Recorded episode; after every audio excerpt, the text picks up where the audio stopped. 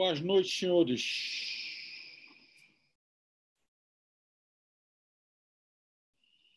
Seu Enio, seu Paulo, seu Clepson.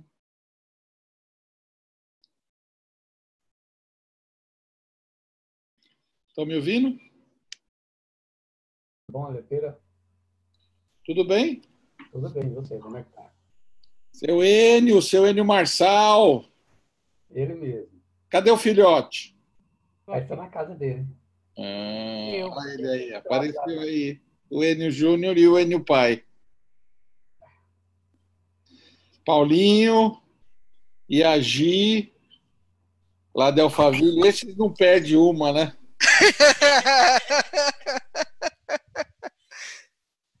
Nosso amigo Clepson, lá de Feira de Santana. Feliz Santana, É, terra quente. Muito quente. Um lugar onde o filho chora e a mãe não escuta. Aqui pega fogo, cara. Muito quente, você é louco. Vocês estão bem? Tudo em paz. Quais as programações aí para Páscoa?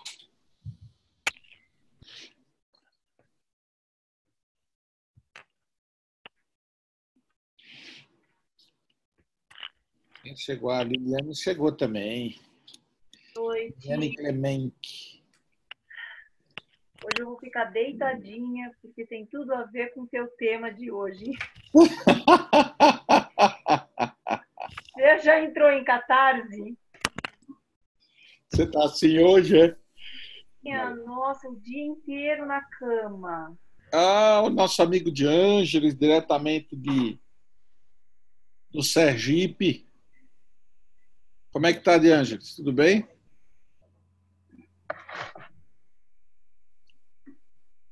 Tudo bom, Marcos? Tudo ótimo.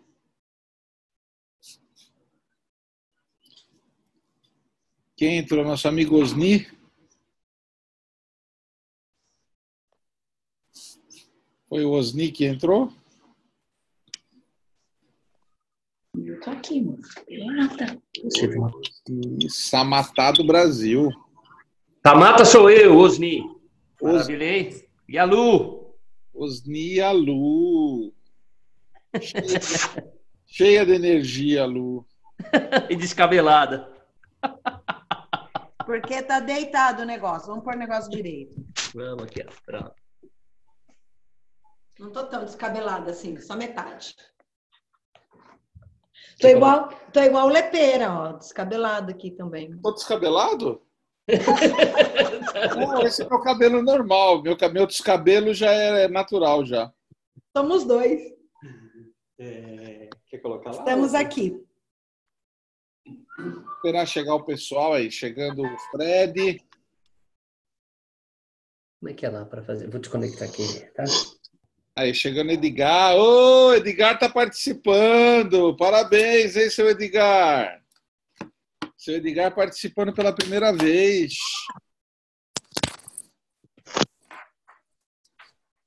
Seja bem-vindo, seu Edgar. Olá, boa noite, Lepeiro e companhia. Seu Edgar é o rei da oratória. Obrigado pela apresentação. Tá exagerando, mas tudo bem. É um prazer falar com vocês, um prazer participar ao vivo, enfim, do seu treinamento. Obrigado pelo convite. Muito bem, tá uma turma boa aí, ó. Temos o Edgar em São Paulo, o Osni em São Paulo, de Ângeles em Sergipe, os Zênios em Brasília, o Paulo e a Gi em Barueri, lá em Alphaville. A Liliane está onde? Em Jundiaí? Acho que é Jundiaí. Itatiba. Itatiba é do lado. Clebson de Feira de Santana. O Fred é de São Paulo também, Fred? Santo André. Santo André, lá do meu querido ABC.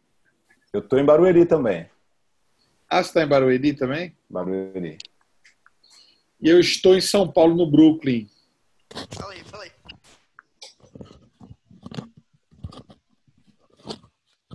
Então temos um vizinho. Tudo bem com vocês? Tudo bom? Maravilha. Bom, pessoal, vamos, vamos começar. Hoje eu também não quero me estender muito na nossa, na nossa aula aqui, porque até um pré-feriado, né? Tá todo mundo Tá todo mundo dessalgando o bacalhau. todo mundo já botou o bacalhau para tirar o sal, né? E amanhã cedo eu também viajo e, e acho que muitos de vocês também vão viajar, com seus afazeres aí. Eu escolhi esse tema de hoje, no, e, e engraçado que hoje que eu me toquei, né?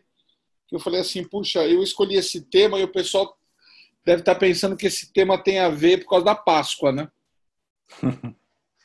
Mas eu não escolhi esse tema sobre espiritualidade e negócio sobre a Páscoa, não. É que é que eu tive um insight essa semana, assim. Eu sempre acredito muito nos meus insights. É, sempre. Ah, a Gabi chegando aqui. Gabi também é de Brasília. Olá, Gabi. Gabi é a família linda delas, duas meninas, olha lá. Preciosidades, elas estão comendo. Ah, e nós também temos a Silvia. A nossa amiga Silvia. Silvia de São Paulo também. E então estou falando para vocês que eu sou um cara que eu ouço muito minha intuição, né? Eu ouço muito os meus insights, né? Eu procuro muito é, ouvir as coisas que não são que não são da lógica, né? Até porque eu tenho uma, uma vida de, de criação, né? E todas as e todos os, os as campanhas que eu fiz até hoje, as grandes campanhas que eu fiz até hoje, elas, apesar de serem feitas através de muito trabalho, né? Elas são, são insights que a gente tem, né? São são eu, eu tenho uma teoria sobre isso, aliás, né? Eu desenvolvi nesses anos uma teoria. Eu sempre achei que as coisas que eu criei, eu sempre tive certeza que as coisas que eu criei elas estavam em algum outro lugar e eu acabei fazendo download, assim, né? Eu acabei trazendo elas de algum lugar para cá, algum lugar onde elas já estavam criadas, já, já estavam feitas, né? Claro. Então eu aprendi a ouvir muito a voz assim do meu coração, a voz da intuição, a voz dos meus insights, é, e tentar colocar isso debaixo de uma de uma lógica também, né? Quer dizer, mas e, e, e eu tive esse insight essa semana, falar sobre espiritualidade e os negócios. Né? Como é que funciona isso? Como é que a gente trabalha isso? Como é que se converge isso, né? Aonde isso se converge? Isso se converge, aonde que isso se converge? E como lidar com a nossa questão espiritual e, e, o mundo dos negócios, que muitas vezes parece até ser uma coisa antagônica, né? Porque o mundo dos negócios é um, um mundo, por vezes, muito. É, muito duro, né? Muito difícil. E, e, como eu sempre fui uma pessoa assim muito ligada nas questões espirituais, né? Eu comecei meu, eu, eu, eu fui uma pessoa que eu, eu comecei, eu tive uma uma presença assim desde muito cedo na espiritualidade, né? Eu fui batizado, fui crismado na Igreja Católica, fiz primeira comunhão, todos aqueles ritos da Igreja Católica, né? Depois eu acabei indo para migrando para outras outras linhas, outras outras denominações, né? É... E eu sempre vivi. A Sandrine chegou aí. Boa noite, Sandrine. Sandrine de Santos. É... Eu sempre tive essa, essa questão que muitas vezes ela se, ela se se pareceu assim um pouco antagônica, né? Porque quando a gente fala sobre, eu não vou falar sobre religiosidade nem sobre religião, mas eu vou falar sobre espiritualidade, né? Independente, eu sei, eu imagino que aqui no grupo a gente tenha católicos, a gente tenha evangélicos, a gente tenha espíritas, a gente tenha é, budistas, né? E eu respeito, acho que todos todos os caminhos levam a algum lugar nenhum, até, até os, os ateus, né? Eu, eu, por exemplo, tenho um amigo ateu que ele é infinitamente mais espiritualizado do que muita muita gente que tem religião que eu conheço, né? Ele é infinitamente espiritualizado. Ele é uma pessoa que ajuda, faz o bem, é do bem, está sempre preocupado com o outro. E, e eu acho que a espiritualidade, né? Eu acho não, né? A espiritualidade não tem absolutamente nada a ver com a questão da religião ou com a questão da religiosidade, né? A espiritualidade é a tua relação com o sagrado, né? Mesmo que essa questão do sagrado seja uma questão é, fora da questão religiosa, né? Fora da, da, da ligação que você tem com uma religião, com uma doutrina, enfim. Mas eu queria conversar um pouco com vocês hoje e a minha proposta é, é, é, é abrir uma roda de conversa mesmo, né? É, para que a gente possa, nem sei se chegar em algum lugar, estou muito preocupado hoje no nosso tema em chegar em alguma conclusão ou chegar em algum lugar, mas eu queria trocar um pouquinho mais com vocês, né? Como que a gente conduz essa questão da espiritualidade diante de um de um mundo que se apresenta cada dia mais doido, né? diante de um mercado que se apresenta cada vez mais reptiliano, cada vez mais é, é, sedento por lucros. Como é que a gente lida com.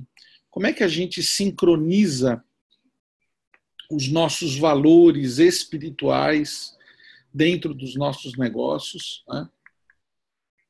Outro dia eu conversei com, com uma pessoa, estava conversando com uma pessoa, e ele assumiu a função de CEO de uma, de uma indústria que fazia um determinado tipo de equipamento. E assim que ele assumiu, ele é uma pessoa assim absolutamente espiritualizada, assim, né, muito muito ética, muito correta. Chamaram ele num cliente, num cliente, no maior cliente que ele tinha, e a conversa nesse cliente foi: olha, se você não, não ajudar a gente aqui, se você não ajudar fulano, ciclano, enfim, né? Se você não, não pagar uma propina aqui para a gente, a gente vai encerrar as encomendas com vocês, né? E tipo assim, era um cliente que representava 50% dos pedidos dele. E aí ele falou que ele passou uma noite em claro, refletindo o que, que ele ia fazer, né? Porque se ele falasse não, é, ele ia ter que mandar um monte de gente embora, ia ter que justificar para a matriz nos Estados Unidos. Se ele falasse sim, ele, ele ia arrumar, ele ia ter que administrar um risco enorme, porque se soubessem disso na matriz, ele ia ser demitido. E aí, no final da história, ele resolveu dizer não. Ele pegou o carro no dia seguinte, foi no cliente e falou: Olha, eu, eu não vou entrar nessa. E aí ele falou que ele teve que administrar todas as consequências dessa atitude dele, mas que no fundo, no fundo, administrar essas, essas consequências foram muito mais fáceis do que ele ter um, um conflito de consciência, né, um conflito consciencial depois consigo próprio.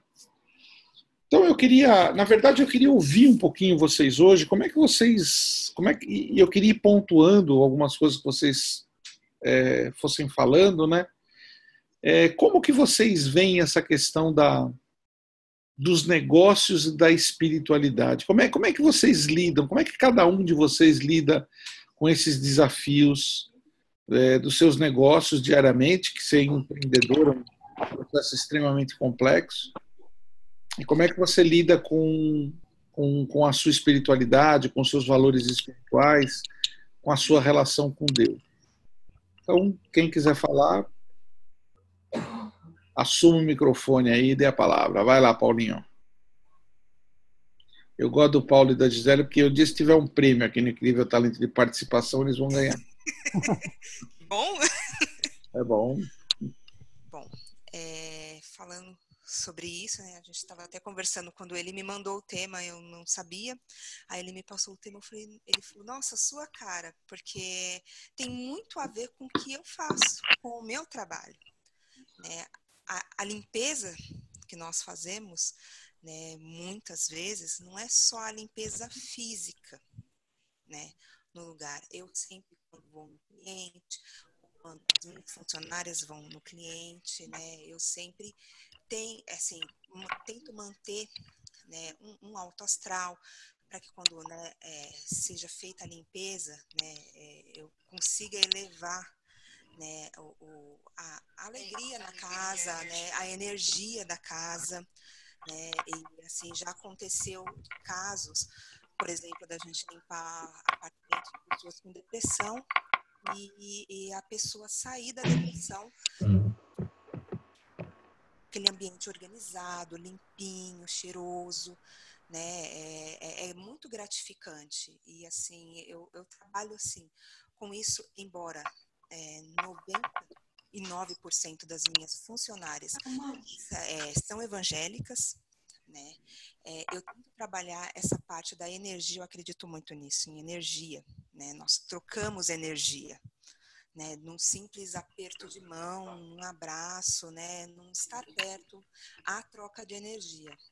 E aí eu tento trabalhar com elas essa questão, né, assim, não falando muito nesse sentido até mesmo para não ofender, porque né, são pessoas né, de, um, de uma espiritualidade um pouco mais baixa, às vezes não têm o entendimento, mas elas conseguem entender assim, é, explico e, e, e acabam transmitindo isso, né? É, já aconteceu é, também de do cliente de repente estar tá numa, a gente sabe, né? O cliente estava numa situação difícil, até mesmo financeira, a empresa. E eu comentei com as meninas, eu falei assim, né, sabendo da, da religião delas, eu falei, vamos fazer uma oração para que esse cliente né, consiga passar por esse Legal. problema, né? E, e assim, e né, que possa continuar prosperar, né? prosperar, porque ele prosperando, nós também vamos prosperar. Então essa sim tem sido a filosofia da nossa empresa.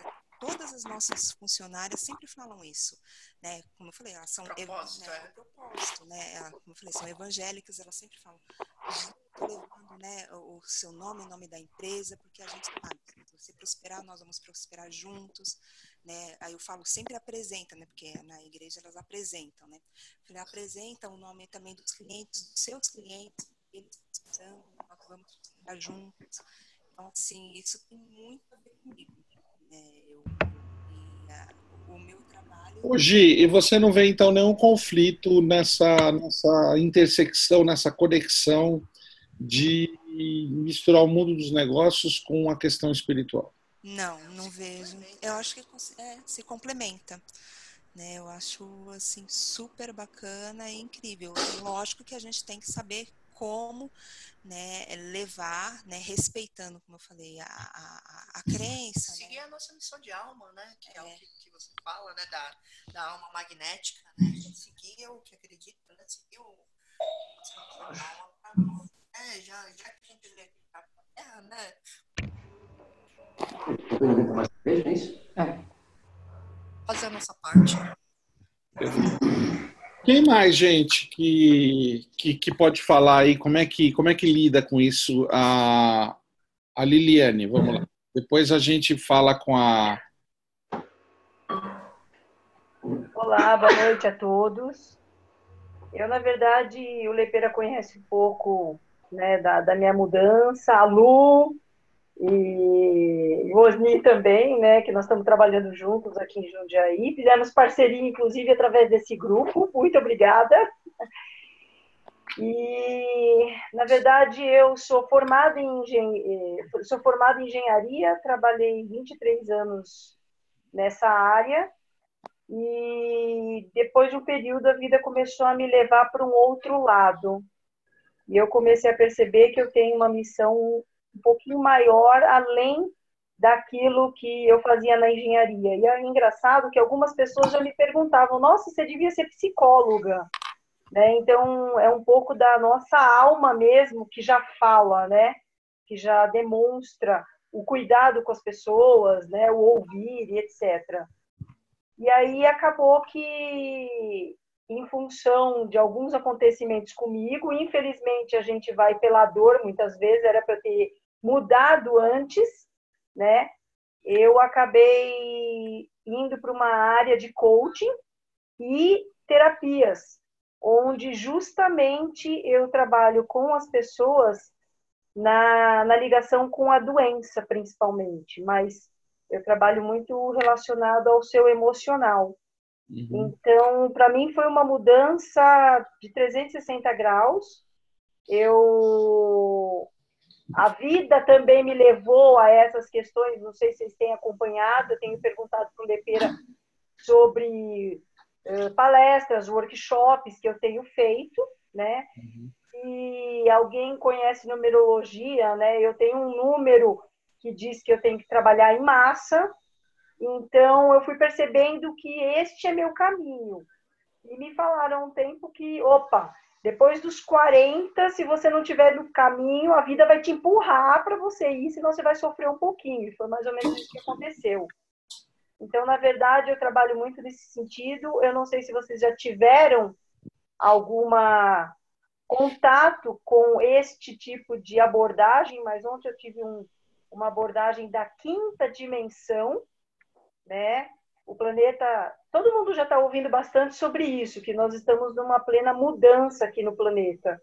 Nossa, depois desse contato com o vídeo de ontem, eu dormi, eu acordei hoje, que eu fiquei o dia inteiro de cama. Porque eu estava fazendo, a gente chama de catarse, né? É uma limpeza energética, espiritual e etc. Então, assim, tá, isso tudo.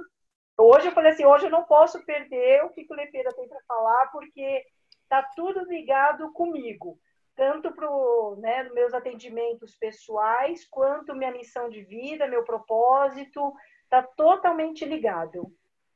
Olha, olha que legal aqui. Eu tenho, a gente está falando da questão espiritual, né? E eu estava, enquanto você estava falando, eu estava regando essa minha plantinha aqui. Sabe que planta que é essa aqui? Hum. Essa daqui é, uma, é até uma que eu ganhei de uma amiga muito querida, que é que ela foi foi uma das pessoas que fez a primeira turma do Incrível Talento. Daqui é um pé de mirra. E mirra foi um dos três, dos três elementos que os reis magos deram para Jesus, né? É. Ela tem um cheiro, assim, um negócio impressionante. Às vezes eu chego dentro do apartamento quando eu abro a porta assim, cheiro de mirra. Vocês acreditam? É, vocês, vocês acreditam não? Vocês acham que o planeta está passando por uma transformação? Quem, quem é que acha aí, de alguma forma, levante a mão aí. Quem é que acredita que o mundo está se, tá se transformando aí? Fala aí. É, a Gi, a Lu, seu Enio, a Sandra, a Ângel, quem mais? O Edgar. Eu acredito que o mundo está passando por uma grande transformação, né? Aliás, não é de hoje que a gente está passando por essa transformação, né? Eu acho que a cada dia que passa essa transformação ela acontece de uma forma mais é, mais acentuada, né? Porque a evolução humana ela acaba exigindo esse nível de transformação, né? Coisas, por exemplo, coisas que é, queimou essa semana a Catedral de Notre Dame, né? Eu fiquei pensando assim, Puxa, mas as catedrais há mil anos atrás não pegavam fogo? Né? Pegavam fogo, mas ninguém ficava sabendo. Né? É isso aí. Fogo e quem estava a 50 quilômetros de distância não ficava sabendo. Né? E hoje, com a tecnologia, todo mundo fica sabendo. Então, é, muito da evolução que a gente está vivendo, a gente está vivendo em função de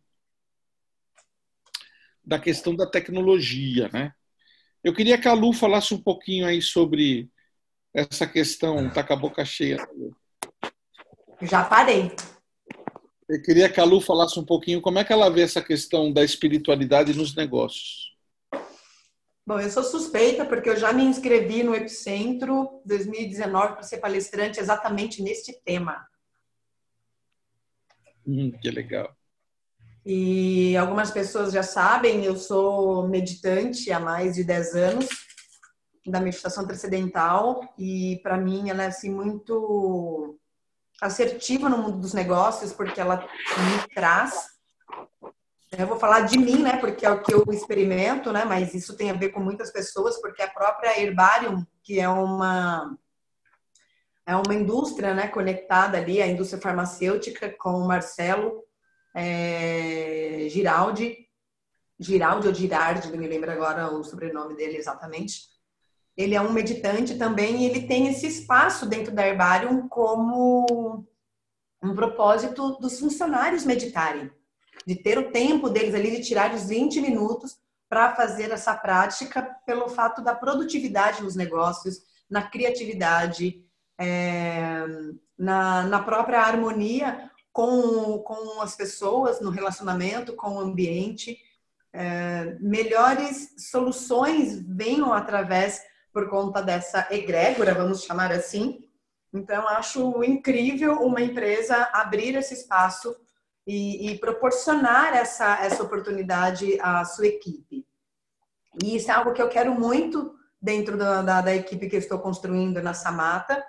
Nós buscamos muito ser uma empresa humanizada exatamente porque acreditamos que as pessoas é que geram os resultados. As empresas elas não são filantrópicas, elas não estão aqui para fazer caridade, mas elas podem sim gerar negócios sem sangrar, sem sangrar as pessoas. Eu tive uma oportunidade de, de ter uma experiência há pouco tempo com a minha estagiária, que ela ficou gripada, muito, muito debilitada e faltou um dia e disse que o atestado dela não poderia ser utilizado, mas ela iria usar as horas de, bancos de banco de horas que ela tinha.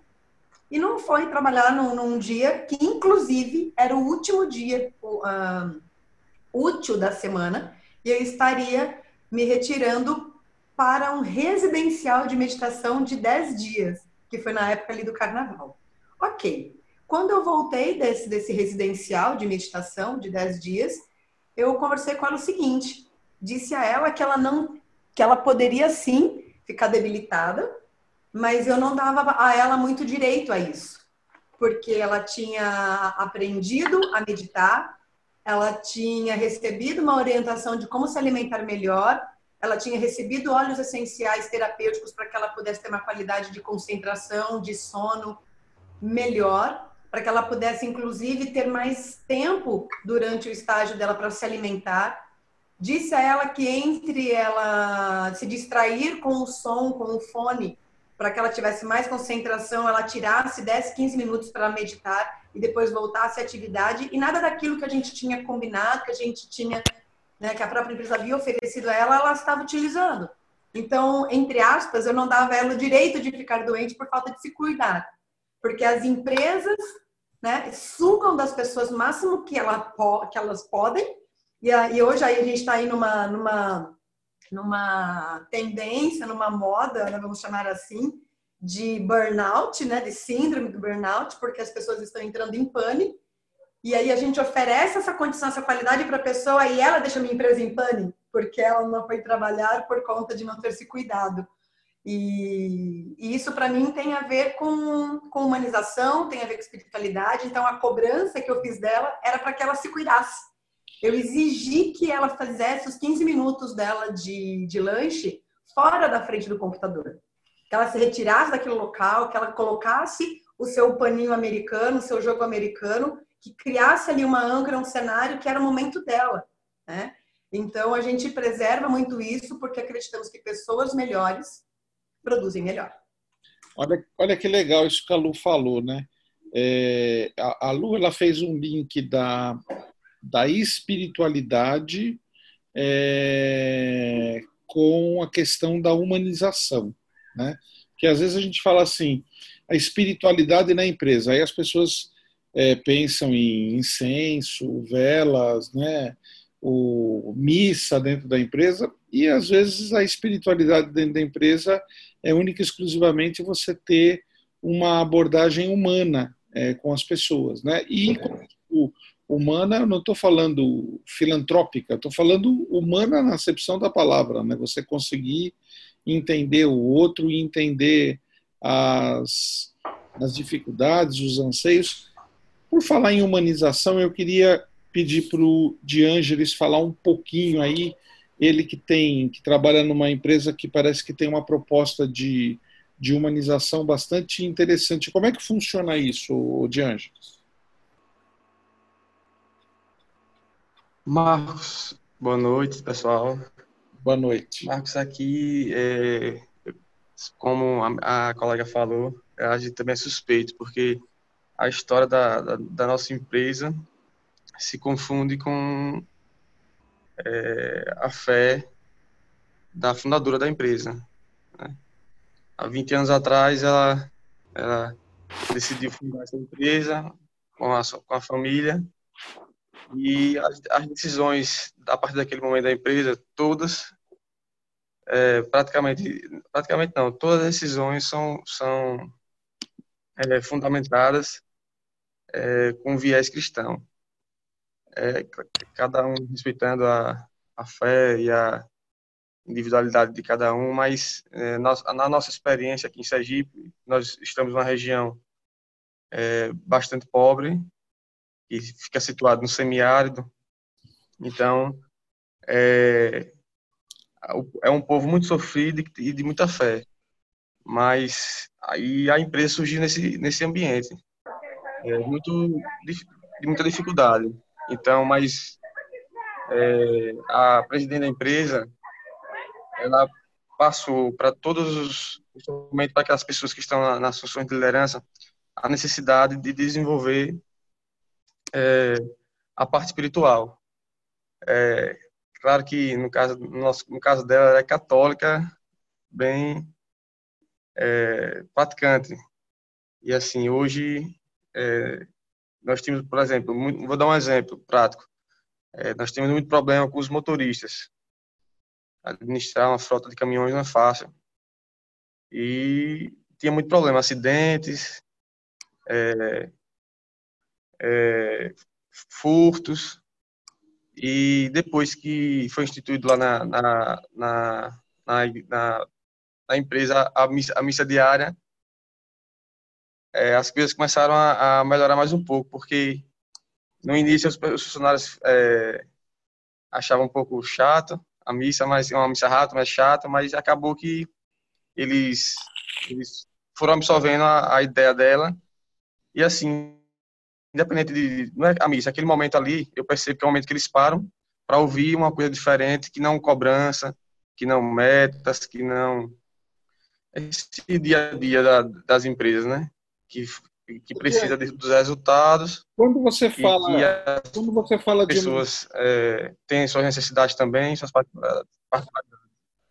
Quando você fala de uma empresa criada é, dentro de princípios cristãos, você está falando basicamente de uma empresa regida por valores, né? Por valores é, cristãos, né? Sim. Sim. Ah, o, o, é, aqui, por exemplo, os produtores rurais, né? Os produtores de leite aqui, a maioria são pequenos produtores de leite. E assim, eles, é, eles são abandonados, a, a, às vezes, à própria sorte, é, pelo, pelo poder estatal, né? Então, se a empresa ela cresceu justamente pela essa confiança de ter de ter de tê-lo como um, parceiro. E a, e a, a presidente da empresa, ela colocou a empresa com um propósito não apenas de, de gerar é, lucro, de crescer, mas também de é, poder dar um propósito à vida, na vida dessas pessoas, que façam sentido ela acordar todos os dias às três da manhã para ir tirar leite de uma vaca, de domingo a domingo. Então, as, as pessoas, tanto as pessoas das empresas quanto os produtores precisam de um propósito. Porque eu estou levantando todos os dias e fazendo isso de domingo a domingo. Então, se não for com a, com a, espiritualidade, a pessoa larga tudo e vai fazer outra coisa ou então desiste. Então, e eu vejo no dia a dia. Eu filho da maioria dos funcionários lá com um exemplo dela. Você, tava, você, você falou uma coisa, eu lembrei de uma frase do Sai Baba. Né? O Sai Baba foi um guru indiano e ele tinha uma, uma frase muito interessante. Ele dizia o seguinte: um dia perguntaram para ele qual era a melhor religião do mundo, né? E ele deu uma resposta ótima. Ele disse o seguinte: se você for católico, seja um bom católico. Se você for islâmico, seja um bom islâmico. Se você for budista, seja um bom budista. Se você for evangélico, seja um bom evangélico. Né? Porque todas as religiões são boas, agora, desde que você age de acordo com os princípios da sua religião. Porque na maioria das vezes a religião é, na maioria esmagadora das vezes, a religião é, prega um. dá um tom evolutivo para as pessoas, no sentido de estabelecer regras de convívio, de ética, de moral, de, de, de empatia com o outro, né? O próprio. A própria, a própria evolução da, da, da que houve, que, que existe dentro da, da história da Bíblia, né? Moisés, Moisés, quando Moisés apareceu, ele já trouxe um salto evolutivo para a humanidade, né? Quando a lei mosaica estabeleceu olho por olho, dente por dente, né? Que era a lei mosaica, já era uma evolução muito grande. Por quê, né? Porque alguém vinha na minha aldeia e matava uma pessoa da minha aldeia, a gente ia lá e matava a aldeia inteira, né?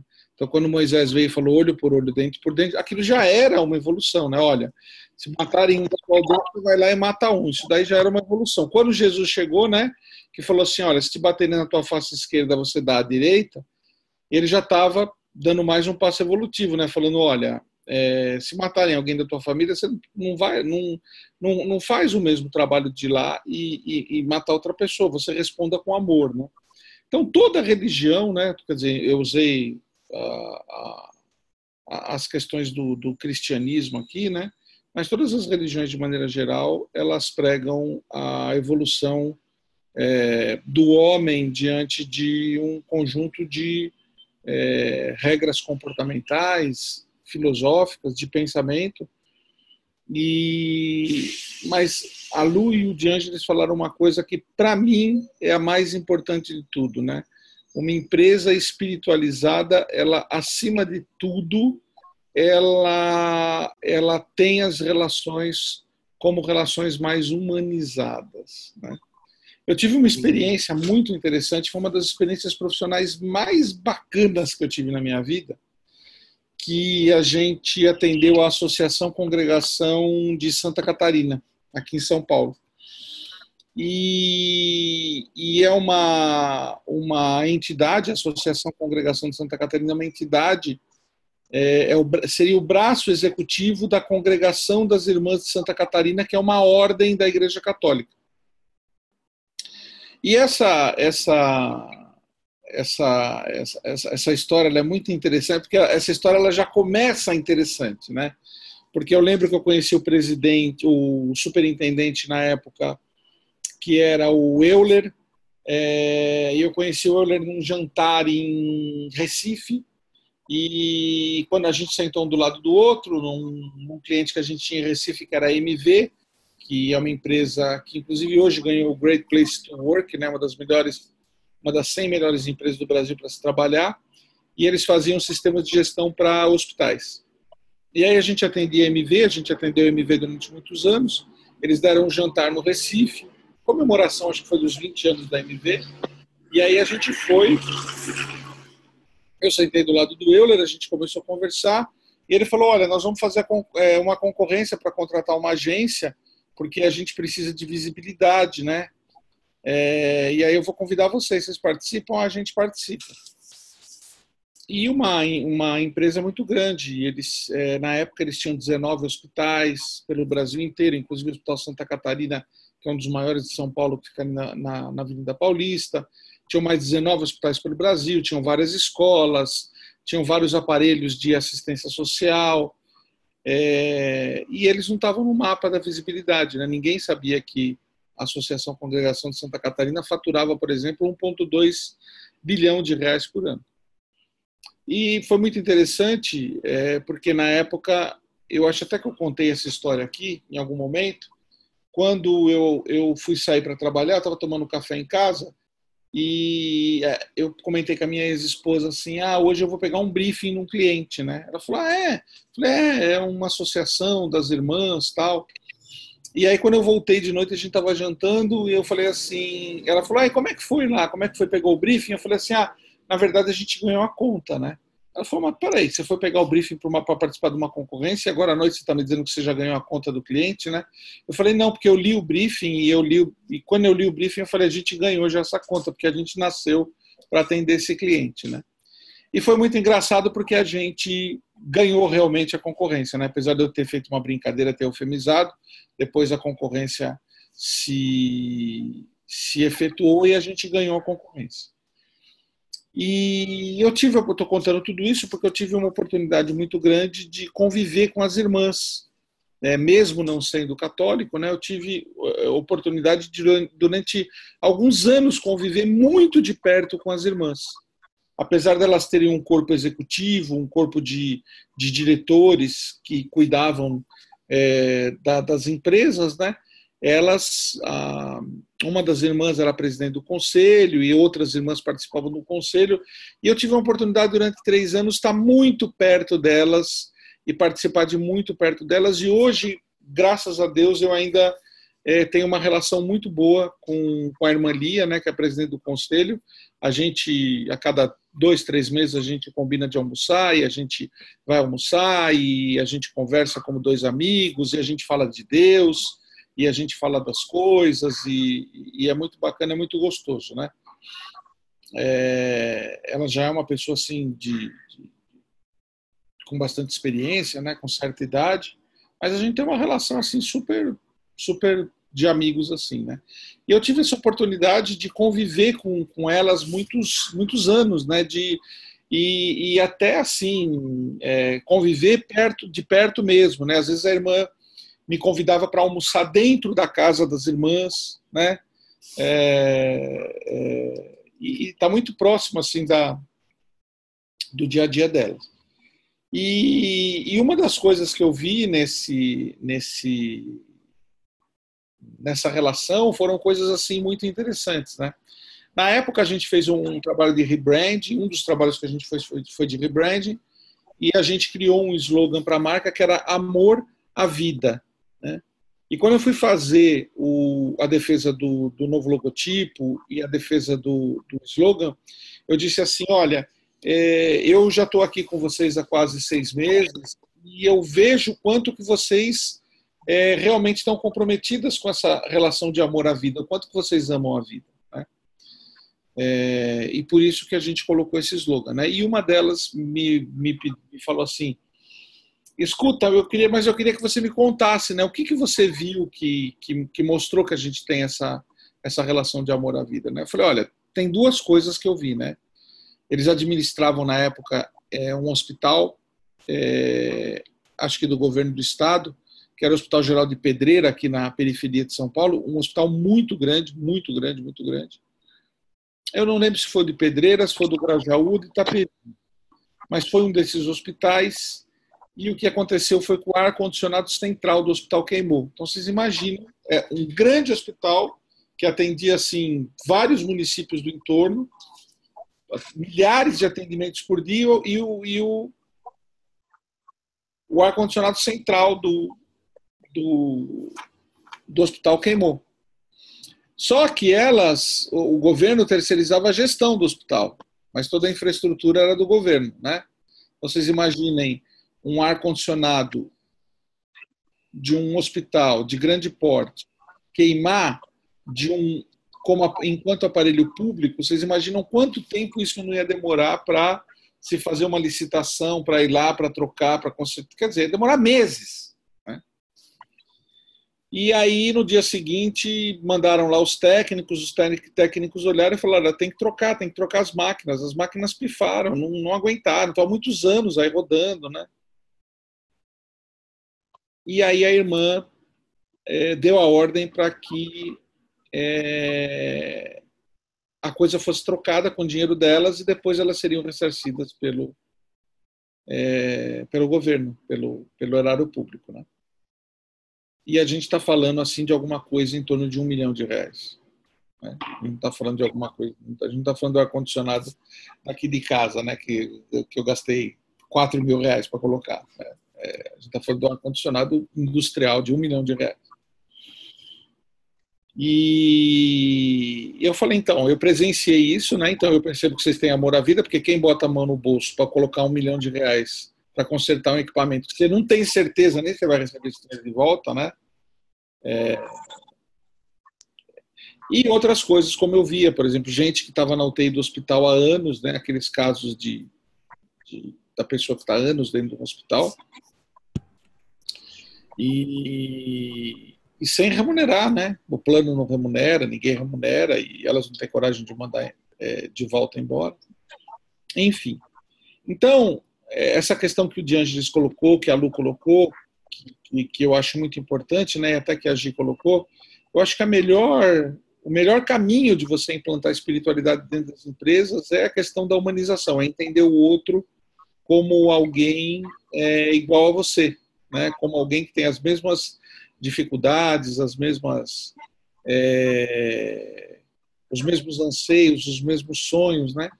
E por vezes a gente a gente presencia coisas assim dentro do mundo dos negócios que são muito ásperas, né? Muito duras, muito duras, né? É, semana passada a gente atendeu um cliente por 20 anos. Vocês imaginam atender um cliente por 20 anos, né? A gente atendeu o cliente por 20 anos. A gente ganhou esse cliente em 1999 e a questão de um ano atrás já tinha saído todo mundo que a gente tinha contato dentro desse cliente e a gente percebeu que essa nova administração ia, ia querer colocar a agência deles, né? Mas a gente fez um trabalho durante 20 anos para eles, um trabalho ininterrupto, muito presente, muito junto. Cresceram muito, uma empresa gigantesca, né? uma empresa enorme, gigantesca, comprada por uma multinacional chinesa. E aí a gente recebeu um e-mail um e-mail a semana passada, depois de 20 anos, é, agradecendo, mas dizendo que eles estavam rescindindo o contrato e não iam mais trabalhar com a gente. Um e-mail. Né? Então vocês percebem que assim é, a gente pode falar assim, ah, mas isso é normal do mundo dos negócios, mas tem aquela máxima, né, que a gente tem sempre no mundo dos negócios tratar o outro como a gente gostaria de ser tratado. É, basicamente é isso. Né? Então, é, é, quando eu digo que essas, essas duas situações, né, business e espiritualidade, é, para elas andarem juntas, a gente precisa ter muita postura, a gente precisa ter muita vontade, a gente precisa ter muita, muita disposição, porque, de alguma forma, elas são paradoxais, né? elas são antagônicas, elas, elas quase que se conflitam quando você entra dentro de um aspecto muito é, muito duro dos negócios, né? que é esse aspecto de é, eu mando, você obedece, obedece é, vou rescindir o contrato com você por e-mail. E as pessoas elas acabam esquecendo, né? Elas acabam esquecendo de que eu não sei quem que comentou aqui, talvez seja a Lu ou a Liliane, né? Que as empresas não, não existem, né? Eu sempre digo isso nas minhas palestras, eu falo assim, as empresas são abstrações jurídicas, as pessoas fazem contratos sociais, fazem logotipo. É, só que uma empresa não existe, pô. Mas é fácil de entender. Nenhuma empresa existe. É só ir, é só ir hoje à noite lá na Lepeira. Vai hoje à noite lá na Lepeira, não tem nada. Tá tudo apagado. Tem mesa, tem cadeira, tem computador. Né? O que existe são pessoas em torno de uma causa. Quando o Paulo e a Gi uma vez comentaram comigo sobre turnover, né? Falou, puxa, mas a gente a gente tem muita dificuldade de fixação, de fidelização dos funcionários, porque às vezes eles vão embora por causa de 100 reais a mais, né? Eu falei, puxa, tem que criar uma causa, porque quando você cria uma causa, você fideliza as pessoas. Então, essa questão que a gente está conversando hoje, da espiritualidade, da, da, da, da espiritualidade no mundo dos negócios, eu acho que eu acho que a melhor manifestação que existe dentro desse desse aspecto é a questão de humanização. Né? Ótimo que existem líderes que são cristãos, que são evangélicos, que são budistas, espíritas, umbandistas, enfim, ótimo, né? Porque eu acho que daí esses valores estão expressos é, de uma forma melhor. Mas eu acho que no limite, se as pessoas conseguirem é, se tratar de uma maneira mais digna e mais humana dentro do mundo dos negócios, porque vamos combinar uma coisa, né, gente? Ninguém gosta de ser maltratado, né? Ninguém gosta de tomar porrada, de tomar canelada, de tomar esporro, né? De, de enfim, né? De, de, de, de trabalhar diante de uma postura é, de uma postura dura, né? É, tudo, tudo, pode ser leve. E a gente está vivendo um mundo que está tá, tá, parece que está cada dia mais complicado, né? Parece que as, as, dificuldades elas se avolumam, as, os, os discursos dos nossos governantes eles, eles se tornam é, muito duros, muito, muito racionais, né? Você quer falar, Lu? É, é, senão vai perder aí o, o, o fio da meada do que você vem dizendo, de que não existem empresas, né? O que existem são pessoas dentro das empresas. É, você contou esses dois cases de, de como ser tratado, e aí me veio gentileza, gera gentileza, né? A gente diz de tratar o outro como gostaria de ser tratado. Eu entendo o que você quer dizer, mas eu costumo fazer um parênteses nesse, nessa fala, porque aquilo que eu gostaria de ser, às vezes eu faço isso para o outro e para o outro pode ser invasivo, para o outro pode ser incômodo, né? E aí entra muito na questão da sintonia. Quando a gente tem sintonia, a gente consegue entregar para o outro aquilo que é importante para ele, mesmo sendo diferente para mim, né? Uhum. E você mencionou das empresas que elas não não são, elas não existem, o que existem são as pessoas me fez lembrar de uma experiência numa multinacional de uma negociação.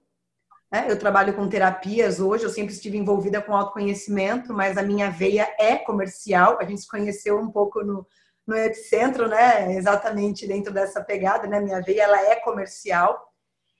E numa negociação de uma licitação uh, de um contrato que seria de, de 36 meses, e quando se trata de licitação, de contratos, de multinacional, você sabe muito melhor do que eu, né? B2B ali, muito melhor que eu, que às vezes o comprador quer, não é nem levar vantagem, né? É quase que sangrar o fornecedor para que você entre naquele universo, né? Quase que pagar para entrar, né? Não estou falando nem no sentido de bola, de pagar bola. Estou falando de pagar no sentido, às vezes, até de deixar de ter lucro para conseguir entrar com a crença de que depois que ele estiver aqui dentro, a gente pega outros projetos e começa a fazer dinheiro. E eu nunca acreditei nisso. E nessa, minha, nessa experiência com essa multinacional, para resumir a história, a minha negociação, para poder ilustrar números, ele havia me pedido que para eu estar presente né, para eu poder fazer parte daquele contrato e, minha, e, a minha proposta ganhar a licitação, eu tinha que dar 6% de desconto. E eu me recordo que, né, assim, só para ilustrar, que eu havia dito que a empresa não precisaria daquele 6%. Eu não vou dizer o nome da empresa porque ela é muito conhecida. Que ela não precisaria daquele 6%. Né? Ela tinha certeza disso. Mas, se fosse necessário, ok, seria dado mas eu tinha certeza que não precisaria. E a negociação foi muito dentro da humanização dos valores de várias visitas que eu havia feito e eu fui devolvendo para o comprador todas as falas de humanização que havia acontecido naqueles encontros. E ele ficou rendido com aquilo, né? Tipo assim, putz, eu falei tudo isso e agora, né? E para finalizar a, a, a, negociação, eu disse a ele o seguinte, tipo assim, fulano, você tem esse 6%, pode deixar que você tem esse 6%, mas antes de você oferecer esse 6%, veja de fato quanto você precisa. Porque esse 6% não vai deixar a empresa mais rica e nem a empresa que eu trabalho vai deixar mais pobre. Mas isso vai mexer no meu resultado. E se eu precisar usar os 6%, eu falei assim, fulano, eu confio em você, você vai usar aquilo que for necessário. Diante de todas as negociações, as conversas que eu tive com ele, devolvendo a humanização nos encontros, né? Tudo aquilo que ele disse foi devolvido a ele usando a meu favor, não é usando contra ele, usando a meu favor. E ele ficou muito preocupado nessa época, que eu me, disse, eu me lembro que ele disse assim, Lu, mas e se eu precisar usar os 6%? Ele falou isso três vezes. Eu falei assim, fulano, eu acredito que se você usar os 6% é porque você precisava. E se você não usar, você vai usar aquilo que você precisar. Eu confio em você. Né? Eu faria isso, né, no seu lugar. Eu tenho certeza que diante da, da sua índole, enfim, aí eu fui devolvendo para ele as falas dos encontros, de que você vai usar da melhor forma. E se você usar os 6%, eu tenho certeza que você usou o que, que era necessário. E eu vou confiar em você. Passado uma semana, ele me ligou e disse: Lu, eu tenho resultado aqui, né? Sua empresa foi aceita para participar dos nossos contratos e eu usei 1,5%. Porque foi engraçado, né? Você, você deu uma solução é, pessoal, né? Uma solução emocional, uma solução quente para um cara que está acostumado a, a decidir as coisas numa planilha de Excel, né? Quer dizer, você botou ele num, você deu um checkmate no cara, e nem aquela história, né? você abraçou o cara sem, sem botar a mão nele, né?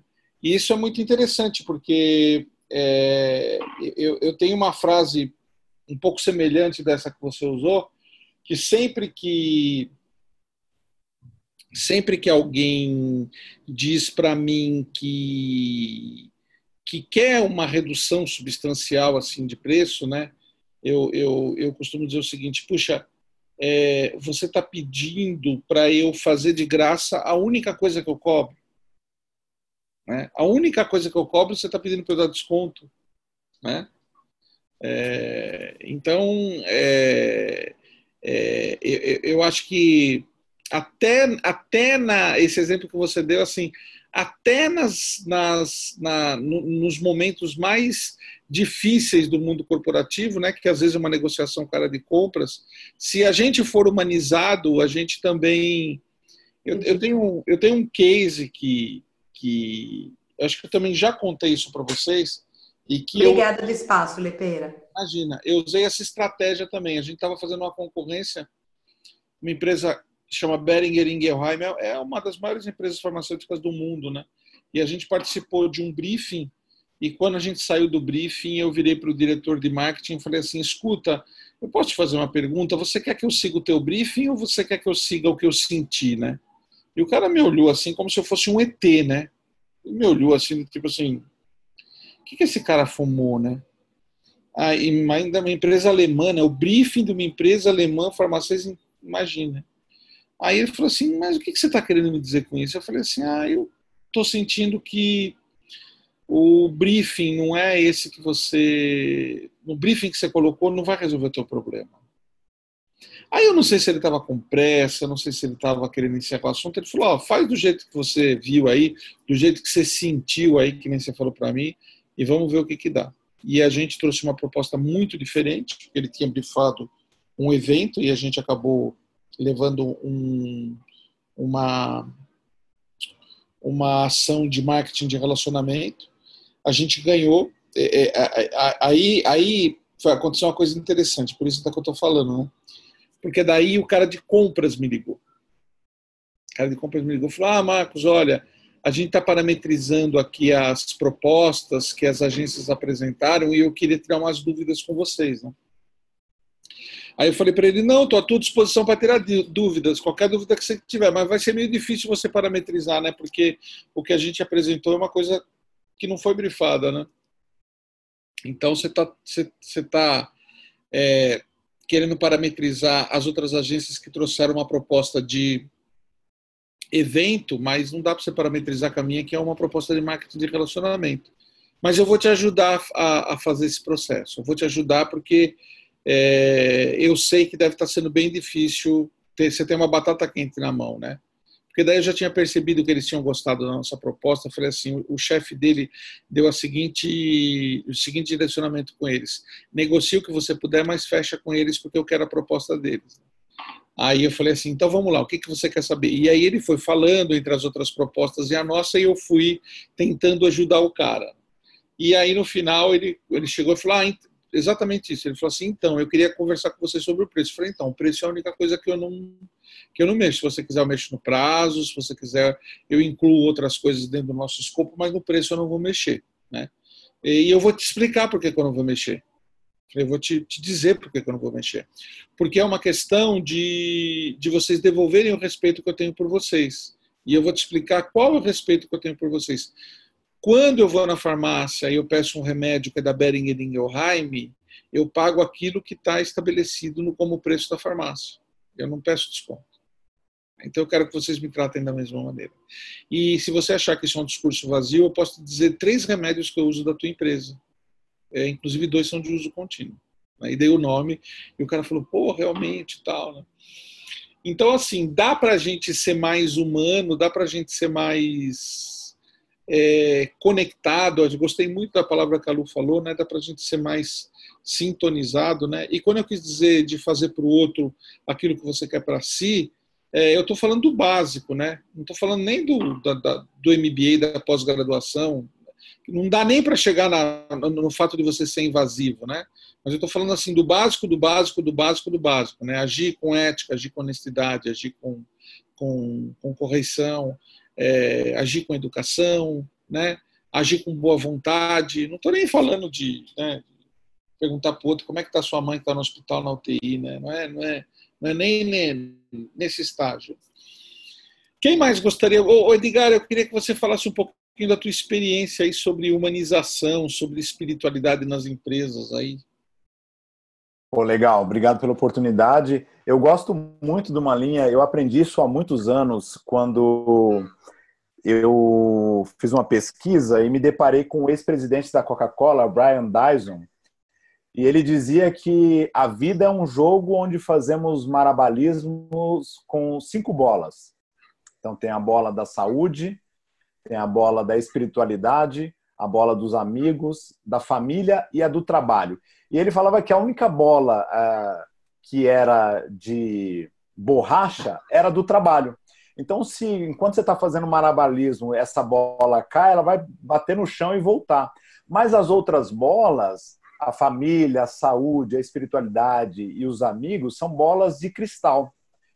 Se elas caírem, no mínimo, elas vão danificar ou podem até se despedaçar que, que eu aprendi com isso e trouxe para a minha vida até hoje, e agora com 38 anos de idade, eu ainda aplico isso e tenho bastante sucesso é, como pessoa, como profissional, obviamente, porque não dá para desconectar uma coisa da outra. Eu sempre penso que se eu cuidar desses quatro pilares, família, amigos, espiritualidade e saúde, e elas estão muito conectadas, porque para mim a espiritualidade ela tem muito a ver com a sua essência, com o seu lado humano. E para que você seja uma pessoa espiritual, uma pessoa humana, você precisa estar conectado com a sua família, você precisa estar conectado com o seu lado social, com os seus amigos, e não tem como desvincular isso, e você já nos ensinou bastante sobre isso, desvincular o corpo espiritual do corpo físico. Você tem que cuidar da máquina, tem que cuidar dessa estrutura da carcaça, porque não adianta você cuidar só do espiritual, que provavelmente está dentro da, da, da, do seu guia, que é o seu coração, que é a sua mente, se o teu corpo ele está desguarnecido. Então, eu gostei de todas as explanações de todos os colegas aqui e, obviamente, dentro das companhias, o que eu tenho percebido é que as empresas que cuidam melhor do ser humano, elas são empresas mais espiritualizadas e não tem nada a ver com rituais, nada a ver com cerimônias, com serem é, terem uma pegada evangélica ou não, nada disso. São pessoas que, que cuidam melhor umas das outras. Isso, isso é muito forte. Uma vez eu estava numa reunião com executivos e, e, foi engraçado porque gerou, um, gerou uma situação é, constrangedora. Não para mim, para eles porque eles estavam discutindo a, a, as relações entre áreas, que as pessoas estavam é, se tratando mal, as pessoas não estavam se respeitando, as pessoas estavam descuidando dos colegas e dos clientes. E aí eu falei assim: posso falar? Claro, o diretor falou. Você sabe o que está faltando aqui nessa empresa? Ele falou: o quê? Amor. Aí os outros executivos deram risada. Eu falei: gente, eu sei que parece clichê isso, mas amor é a base das relações. Se você não ama o seu parceiro, você não vai tratar ele com respeito como você gostaria de ser tratado. Se você não faz isso com a tua esposa, com o teu vizinho, com o teu animal, com o teu colega, é, é, é a base das relações é o amor. Para tratar bem um cliente, você tem que amar o cliente. E não estou falando do amor no sentido é, libidinoso ou do amor no sentido romântico. Eu estou falando do amor do sentido fraterno, do amor ao próximo, do amor envolvendo respeito. É, é, esse tipo de amor que as pessoas desconsideram e que levam muito para o lado do clichê. Ah, é tudo é, é, Bíblia ou é espiritual, não sei o quê. Não, é, é, é uma coisa básica do ser humano. O ser humano sem amor, ele, ele não consegue se conectar. E as empresas, como vocês falaram tão bem, elas não são formadas de prédios, computadores, é, é, softwares, código, elas são formadas por pessoas. Quando uma empresa passa por um processo de evaluation para ser comprada, adquirida ou investida, se avalia o capital humano. Quem são as pessoas? Quem são ah, os profissionais que ali fazem parte? e disso, obviamente, depende a qualidade de vida do ser humano, é, de todos os humanos. Então, eu acredito muito no, no equilíbrio desses pilares. Obviamente, o trabalho, apesar de ser uma bola de borracha, é importante, mas o trabalho só vai ser bem sucedido se a gente primeiro equilibrar essas quatro bolas, que é a saúde, os amigos, a espiritualidade e a família. Cara, muito legal essa história das bolas. Olha, eu vou roubartilhar essa historinha aí nas palestras. Porque Depois eu te, eu te mando o link. É exatamente do jeito que eu penso, né? Porque é, foi até engraçado porque outro dia, às vezes a gente interfaceia com, com pessoas muito novas, né? Esse processo de juniorização dentro das empresas, às vezes a gente vai fazer com reunião com alguém, a gente encontra alguém muito novo assim do outro lado, né? E a, o fato que a idade não tem absolutamente nada a ver com competência, né? Mas há muito tempo atrás aconteceu um fato muito interessante, né? Porque eu estava numa reunião e aí a pessoa que estava representando o cliente, que era uma pessoa muito nova, ela disse assim: esse projeto tem que dar certo porque esse projeto é o projeto da minha vida. E eu fiquei com uma vontade danada de dar uma risada, que eu pensei assim, cara, primeiro que a tua vida é muito curta, porque você é muito novo, né? Eu não falei nada, mas fiquei quieto, né? Pô, que vida, né? Você chegou ontem aqui no planeta, você já está achando que você está vivendo muito, né? Eu tinha no mínimo duas vezes e um pouco, duas vezes e um quase três vezes a idade dessa pessoa. Aí eu falei, pensei assim comigo, bom, primeiro que a tua vida é muito curta para ser o projeto da sua vida, né? Segundo que assim, projeto da sua vida, pensei comigo, né? Falei, projeto da sua vida tem que ser sua família, tem que ser seus filhos, tem que ser, sei lá, aquela viagem para o Nepal, tem que ser aquela, aquela tua pós, aquele teu doutorado em, em alguma coisa, né? Sei lá, né? Mas às vezes, é, isso acho que está melhorando um pouco, né? Porque as pessoas também não estão não, não, não mais aguentando tanto quanto aguentavam essa, essa questão do. É, essa ascendência da questão profissional sobre os outros aspectos da vida, né? principalmente aqui em São Paulo. Né? Eu tenho, tenho muitos clientes de fora que eles falam muito isso para mim, né? Falam assim, puxa, São Paulo é um negócio complicado, né? Porque vocês vivem para trabalhar, né? Eu tenho pessoas que eu conheço, clientes de outros estados, até de outros países, é um, o, o trabalho é um elemento, o trabalho não é a vida do cara, é o trabalho. Né? O trabalho é um dos elementos. Né? Até esses dias foi um, um ex-funcionário nosso lá na agência, ele está morando há muitos anos na Austrália. E ele veio aqui para o Brasil, acho que para visitar os pais no final do ano. Aí ele ligou para a gente, para mim, para meus sócios, falou: ah, vou aí dar um abraço em vocês. E ele veio, pô, e a gente super gosta dele. Ele foi um diretor de arte, trabalhou muito, muitos anos com a gente. E ele está com a esposa lá na Austrália morando. Né? Então ele falou assim: cara, aqui a gente tem uma vida totalmente diferente, porque assim, é, eu e a minha esposa, a gente acorda às sete horas da manhã, a gente mora muito perto da praia. Então, quando é assim, sete e meia da manhã, a gente já está na praia né? Aí a gente vai correr, a gente vai, eu vou surfar, a gente vai tomar banho de mar, a gente vê, a gente toma um pouco de sol. Quando é oito e meia, a gente vai para casa, né? A gente toma banho, toma um café. Quando é nove horas, nove e pouquinho, a gente já está no trabalho, que a gente trabalha muito perto. Aí a gente trabalha, a gente na hora do almoço come um lanche de 15 minutos. Quando é cinco horas da tarde, a gente já está saindo. Então, ou a gente vai na academia, ou a gente faz um curso, ou a gente vai no supermercado, ou a gente volta para a praia. Ele falou: muitas vezes a gente volta para a praia. Eu surfo, a gente toma banho, a gente come um negócio lá na praia. Quando é 8 horas da noite, a gente está em casa. E como lá não tem esse esquema de empregada de nada, então a gente aí a gente vai arrumar a casa, vai passar aspirador, vai lavar roupa, vai passar ele falou assim: quando a gente vai dormir, que é 10 horas da noite, 11 horas da noite, a gente já fez um monte de coisas que não é só trabalhar. Né? Que tem a ver com a nossa família, que tem a ver com a nossa casa, que tem a ver com o nosso lazer, que tem a ver com o nosso esporte, que tem a ver com a nossa alimentação e que também tem a ver com o trabalho. Né? Então, assim, é, essa questão da, da, da, esse exemplo das bolas aí que você colocou é muito, é muito, é muito legal, né? Porque é, as pessoas às vezes elas têm uma uma, uma obsessão tão grande pela questão profissional e pela questão do dinheiro que elas acabam esquecendo e passando por cima de todo mundo. Né? O meu sócio que convive comigo há 15 anos, ele, ele diz isso para mim. Né? Todos os dias ele fala isso. Ele fala assim, ah, cara, você, você é uma outra pessoa. Né? Ele fala, você é uma outra pessoa. Você era uma pessoa, hoje você é outra pessoa. Você era um cara muito difícil de se trabalhar. Né? Você só pensava o dia inteiro, a semana inteira, o mês inteiro, só pensava no trabalho, só pensava no dinheiro, só pensava no trabalho, só pensava no dinheiro.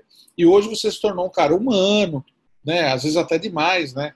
Às vezes ela até pega um pouco no meu pé e fala assim, ó, faz filantropia lá fora, né? Fica fazendo filantropia aqui dentro da empresa. Mas é isso, gente. Eu queria, queria aproveitar aí para gente, a gente, se alguém quiser falar mais alguma coisa, mas eu queria aproveitar esse papo aí para gente, a gente ter falado um pouquinho sobre espiritualidade, humanização, muito legal. A, a Lu e, e que trouxe também essa questão da humanização, né, da, da, da, da humanização enquanto manifestação da espiritualidade dentro das empresas. E eu acho que quanto mais humano a gente for, quanto mais boas energias a gente criar, quanto mais boas energias a gente cativar, quanto mais a gente é, colocar coisas positivas colocar pautas positivas na nossa vida, nas nossas empresas, é, isso é física quântica, né? O é dando que se recebe da oração de São Francisco, eu costumo dizer que é uma chave quântica, né? Porque se você plantar uma maçã, uma macieira, você vai colher maçã. Se você plantar uma mangueira, você vai colher manga, né? Não tem jeito de você plantar uma mangueira e colher maçã, né? Então, quanto mais coisas a gente der positivas para o mundo, mais a gente vai é, retornar. E, e, essa questão da espiritualidade nas empresas é, é, eu acho que é um tema muito, muito atual, muito atuante, e eu faço votos aí de que esse nosso papo de hoje possa ter servido para todo mundo minimamente se inspirar e ter relações mais sadias e mais saudáveis. Ah, o Wesley quer falar. Eu também. Oi, pessoal, boa noite. Queria compartilhar aí, é, quando a gente tem mais consciência, nós também temos mais responsabilidade. Eu estava com, tô com um cliente hoje, atendendo, estava atendendo ele hoje, é dono de um restaurante, já foi chefe de cozinha internacional, amo o que faz, a comida dele é maravilhosa, uma comida aquilo na, aqui na Zona Sul do Rio de Janeiro. E a gente está provocando ele né, em relação à, à melhoria do, do negócio dele. E é impressionante a quantidade de crenças limitantes que ele tem. Né? Eu quero transformar. Ele tem duas, duas garçonetes, uma no, no salão de baixo e uma no salão de cima, que atende. Eu quero transformá-las em vendedoras. Elas têm que vender o café e a sobremesa para melhorar o ticket dele, porque ele não vai conseguir atrair mais pessoas. E a gente conversando hoje, é impressionante a quantidade de vezes que ele descrê que a pessoa vá ser capaz de fazer alguma coisa, de aprender, de ouvir, de, de abordar melhor o cliente. E eu estava numa reunião de planejamento com ele, né? E assim, e a, e a, ele, ele tem um lado muito humano, mas é muito curioso que às vezes a impressão que eu e minha sócia temos que é um lado humano por piedade, por pena, e não um lado humano por simplesmente acreditar no outro, de, de envolver o outro, de querer que o outro progrida. E a gente já entra, é muito nosso, tanto meu quanto da minha sócia, a gente já criou, eu estou acreditando que vai dar certo, que a coisa vai acontecer, que as pessoas são capazes. E quando a gente tem é, é, é, é um certo grau de consciência, né, a gente precisa também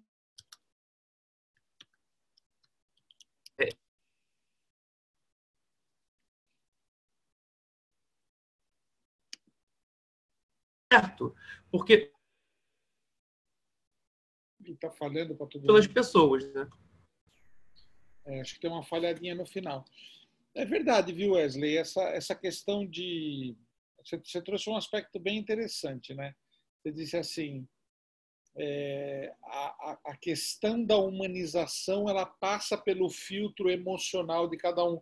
foi um pouco até do que a Lu falou, né? Quando eu disse tratar os outros como você deseja ser tratado, ela falou, ah, mas a gente não pode trazer esse filtro porque muitas vezes a gente se torna, é, corre o risco de se tornar evasivo, né? Mas eu acho que de alguma maneira, se a gente conseguir fazer o básico do básico do básico do básico, que é tratar o outro como um ser humano, eu acho que a gente já vai conseguir muitos progressos. Eu tenho. Eu conheço muita gente no mercado, muita gente me procura, e às vezes as pessoas dizem assim para mim, às vezes são altíssimos executivos com bônus na faixa de milhões, é, pessoas que ganham salários assim com dois zeros, né? e que falam para mim eu tô eu não aguento mais não aguento mais não aguento mais a empresa não aguento mais as pessoas não aguento mais a forma como as pessoas se tratam né e, e eu acho que isso é muito complicado né acho que isso é muito é muito difícil é, porque a gente está num outro caminho né a gente está querendo no caminho querendo trilhar o caminho do do bom, do belo e, e, e do que seja gostoso né, para as nossas vidas, né? E não transformar as nossas atividades profissionais em, em calabouços, né? A Lu queria falar alguma coisa, Lu? Oi, eu quero deixar um, um convite. Na verdade, eu quero oferecer uma oferta é, como que o como que foi no epicentro mesmo? É, aí ele usou um termo bem interessante, o Jordão na época. Você se lembra? Não era doação, não era presente, generosidade. Generosidade. Né? Generosidade. Eu estou com um programa chamado Programa VIP. É, foi muito engraçado na hora que o Edgar, Edgar, o nome dele, né? Uhum. É, esse último, perdão, eu estava focado no que ele estava falando, eu não fixei o nome dele. Wesley. Wesley. E ele falou assim: a pessoa ama o que faz. Ele falou assim: nossa, não acredito. Eu levantei a mão bem nessa hora para falar. Porque eu quero oferecer a todos que estão aí presentes do seu grupo. Eu não sei como que eu posso uh, conectar isso, depois você me orienta, tá, Lepeira? Eu estou com um programa VIP num formato TED de 18 minutos, em três temas, como um, um endomarketing gratuito para as empresas, oferecendo ali dentro desse endomarketing três estratégias: pesquisa de satisfação dos colaboradores, palestra motivacional, que é esse formato TED, e integração dos, do, dos setores. Tá? De 15 estratégias com que a gente tem dentro da Samata, nós elegemos três para ser aplicada nesse formato de 18 minutos, a custo zero, é gratuito, tá? É, pessoas de outras empresas de outras cidades, a única coisa que ela vai investir é o deslocamento do profissional e não o que vai ser aplicado. Então, eu já tenho uma palestra em Minas Gerais para realizar, outra uh, na Bahia, então eles só vão nos, nos, é, nos, custear o deslocamento e a hospedagem, se for necessário. É, mas eu quero deixar isso como presente para todos que estão aí, que quiserem oferecer às suas, aos seus clientes, oferecer às empresas que têm interesse de prospectar, isso como generosidade minha, da Lu, porque eu, dentro desse programa VIP, que tem um R no final, né, mas não R de, de marca registrada, apesar dele ter um círculo com essa proposta, né, é, de subliminar ali, mas é valorizando a importância das pessoas para os resultados.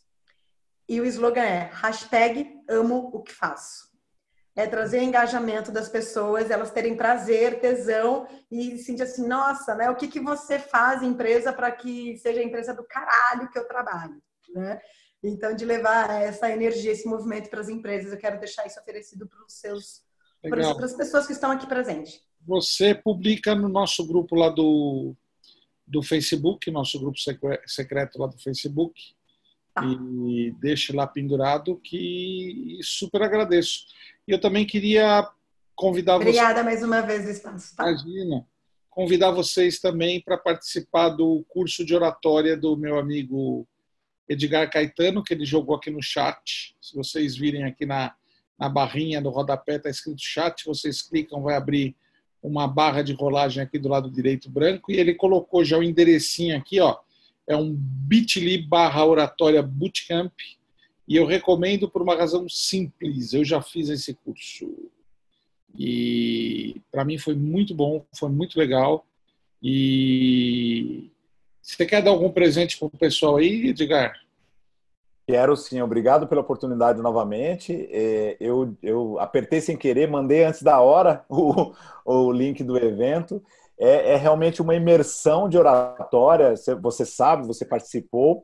São dois dias em que eu trabalho os quatro pilares da comunicação de sucesso que é mindset, voz, corpo e conteúdo, ou seja, o pacote completo para você desenvolver a sua comunicação, não importa se é para um vídeo, para uma reunião, para uma palestra, como é o caso do Lepeira, para uma mentoria ou para um bate-papo com a sua esposa ou com os amigos no bar, você consegue desenvolver a sua comunicação de forma mais assertiva. Estou colocando agora um link com um código de desconto para vocês, o BUT50 é isso mesmo, 50% de desconto para quem está nesse grupo para participar desse, dessa imersão.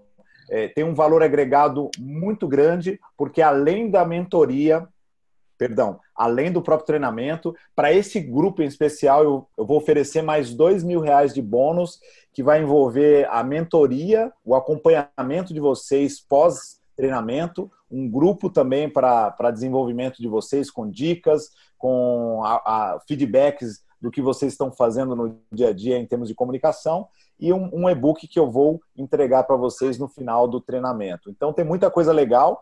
Eu não vou delongar aqui porque o nosso tempo já estourou. Lepeira depois vai puxar minha orelha eh, e eu vou deixar o link aí para vocês acessarem. Depois eu mando para o Lepeira também postar lá no grupo secreto do, do Facebook, porque eu estou meio desconectado lá do grupo. Lepeira, muito obrigado. Foi uma honra participar e muito legal esse grupo. Eu te agradeço Edgar, ai que legal, gente, 50% de desconto e ainda ele vai dar um bônus aí de dois mil reais depois do curso de coisas que ele pode entregar. Eu super recomendo. Eu dou palestra aí há, há quase 30 anos e eu fiz o curso do Edgar e eu aprendi muita coisa.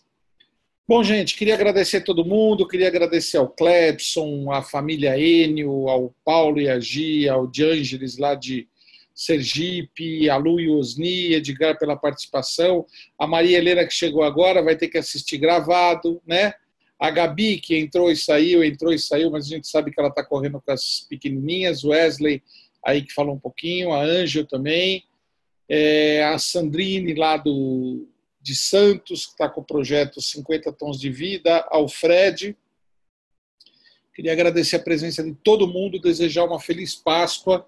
É, a Páscoa é uma é uma festa, né? É uma data, é uma comemoração que existe em várias religiões, né?